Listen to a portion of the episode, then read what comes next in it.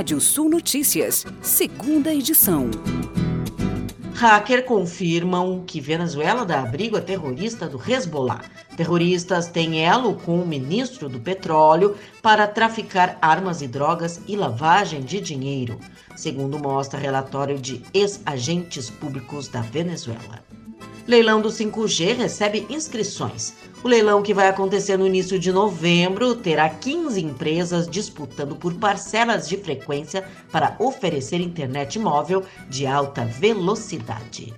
E de acordo com a agência de turismo Kayak, as buscas online por viagens nas festas de final de ano tiveram um aumento de até mil por cento, comparando com o período anterior à pandemia em 2019.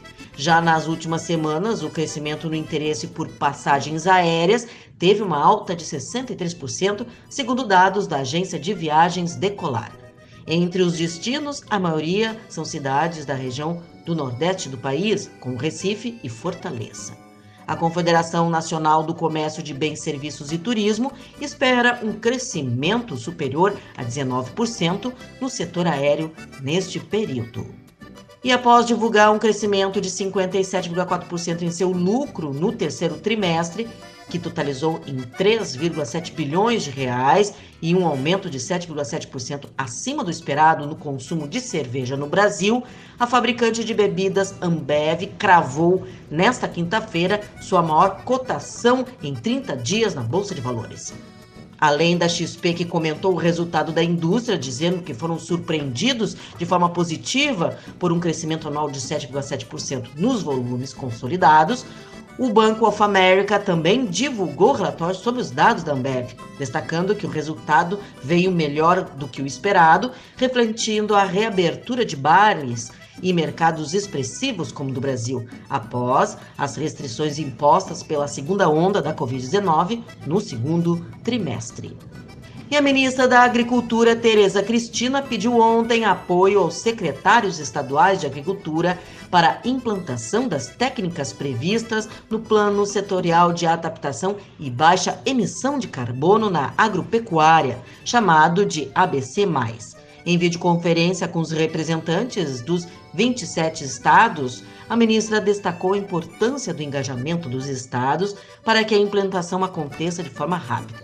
Entre as metas do ABC até 2030 estão a adoção de tecnologias sustentáveis em mais de 72 milhões de hectares de áreas degradadas e a mitigação de 1,1 bilhão de toneladas de CO2 equivalentes superando o recorde alcançado pela fase anterior do Plano ABC.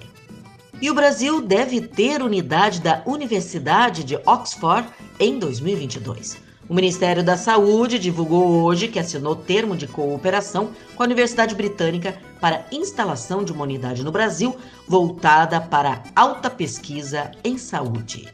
O preço do leite captado em setembro e pago aos produtores em outubro registrou queda de 2,2%, chegando a R$ 2,33 o litro na média Brasil líquida do CPEA. Esse valor é 1,2% menor do que o observado no mesmo período do ano passado, em termos reais, que são dados deflacionados pelo IPCA de setembro deste ano. Essa é a primeira desvalorização do leite no campo em seis meses e evidencia o início da safra da produção leiteira. Vale lembrar que é típico que se observe queda de preços no campo a partir de setembro devido ao incremento na oferta, tendo em vista que a produção é favorecida pelo retorno das chuvas de primavera e pela consequente melhoria da qualidade das pastagens. De fato, de agosto para setembro, o índice de captação leiteira do CPEA aumentou 2,2% na média Brasil, favorecido pelo clima e pela melhor relação de troca do leite frente ao milho, que é o insumo básico da atividade. E as vendas da indústria nacional de máquinas e equipamentos caíram 4,8% em setembro contra agosto refletindo a acomodação do consumo doméstico e das exportações no período. Balanço divulgado hoje pela BIMAC, entidade que representa o setor, mostra que as fábricas de bens de capital mecânicos registraram 19,43 bilhões de reais em receita líquida no mês passado. Do total, 14,62 bilhões de reais foram em vendas internas, onde a cifra foi 6,1% inferior ao montante de agosto. Na mesma base de comparação, as exportações recuaram 0,2%, somando mais de 911 milhões de dólares. Entre os produtos nacionais e importados, o consumo aparente de máquinas e equipamentos no Brasil teve leve alta de 0,7% em setembro, se comparado a agosto. E a fábrica da Volvo em Curitiba, no Paraná, dá início à produção de caminhões com tecnologia de última geração para o mercado de transporte de cargas brasileiro. E é quinta-feira, dia de TBT histórico. Hoje, dia 28 de outubro, marca os seguintes eventos na história. Em 1492, Cristóvão Colombo desembarca em Cuba em sua primeira viagem ao Novo Mundo. Em 1746, um terremoto destrói quase que totalmente a cidade de Lima, no Peru. Em 1886, o presidente norte-americano Grover Cleveland inaugura a Estátua da Liberdade em Nova York. Em 1924, irrompe no Rio Grande do Sul um movimento tenentista composto por jovens oficiais das Forças Armadas do Brasil. E em 1982, a Fundação Oswaldo Cruz, localizada no Rio de Janeiro, anuncia a produção da vacina contra o sarampo. E vamos aos destaques do portal radiosul.net. Santa Catarina dá início à colheita de cereais de inverno. Sistema CNA Senar apresenta resultados dos custos de produção no campo. Você pode ler estas e mais notícias no portal radiosul.net. Pode ouvir esse boletim no seu agregador favorito de podcast. Eu, Kátia Desessar, volto amanhã às oito e meia da manhã no Rádio Sul Notícias, primeira edição.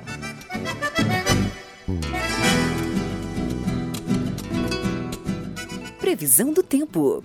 Olá, ouvintes da Radiosul.net. Noite de céu claro em grande parte do Rio Grande do Sul. Nessa quinta-feira, variação de nebulosidade apenas na serra e na divisa com Santa Catarina, até possibilidade de chuva. A partir da sexta-feira, as máximas têm um leve recuo nas áreas eh, do norte da serra e também do sul do estado. O calor se mantém no oeste, no centro e na região metropolitana. Tem possibilidade de pancadas de chuva nessa sexta-feira em áreas do norte, eh, dos vales e da região metropolitana. Variação de nebulosidade em grande parte das regiões, o sol predomina no oeste. Para o sábado, a tendência de pancadas de chuva rápidas eh, no oeste e na campanha. Faz muito calor durante a tarde, chegando a 34 graus na fronteira oeste. Santa Catarina tem nebulosidade e possibilidade de chuva na noite de hoje em grande parte das áreas. Alerta de ventos fortes para o litoral. Pode chover forte na região litorânea, sobretudo na sexta-feira.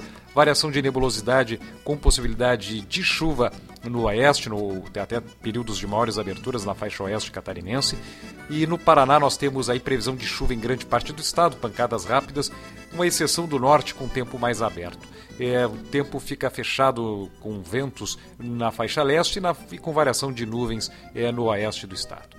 Nessa sexta-feira, temperaturas variando entre 20 e 26 graus em Pelotas, no sul do Rio Grande do Sul, entre 14 e 31 em Santana do Livramento, entre 19 e 30 em Ijuí, Santa Maria entre 17 e 28, faz entre 13 e 21 graus em Gramado, na Serra, Porto Alegre entre 19 e 29, Florianópolis, capital catarinense, oscila entre 19 e 22, Cascavel, oeste do Paraná, entre 17 e 28 graus.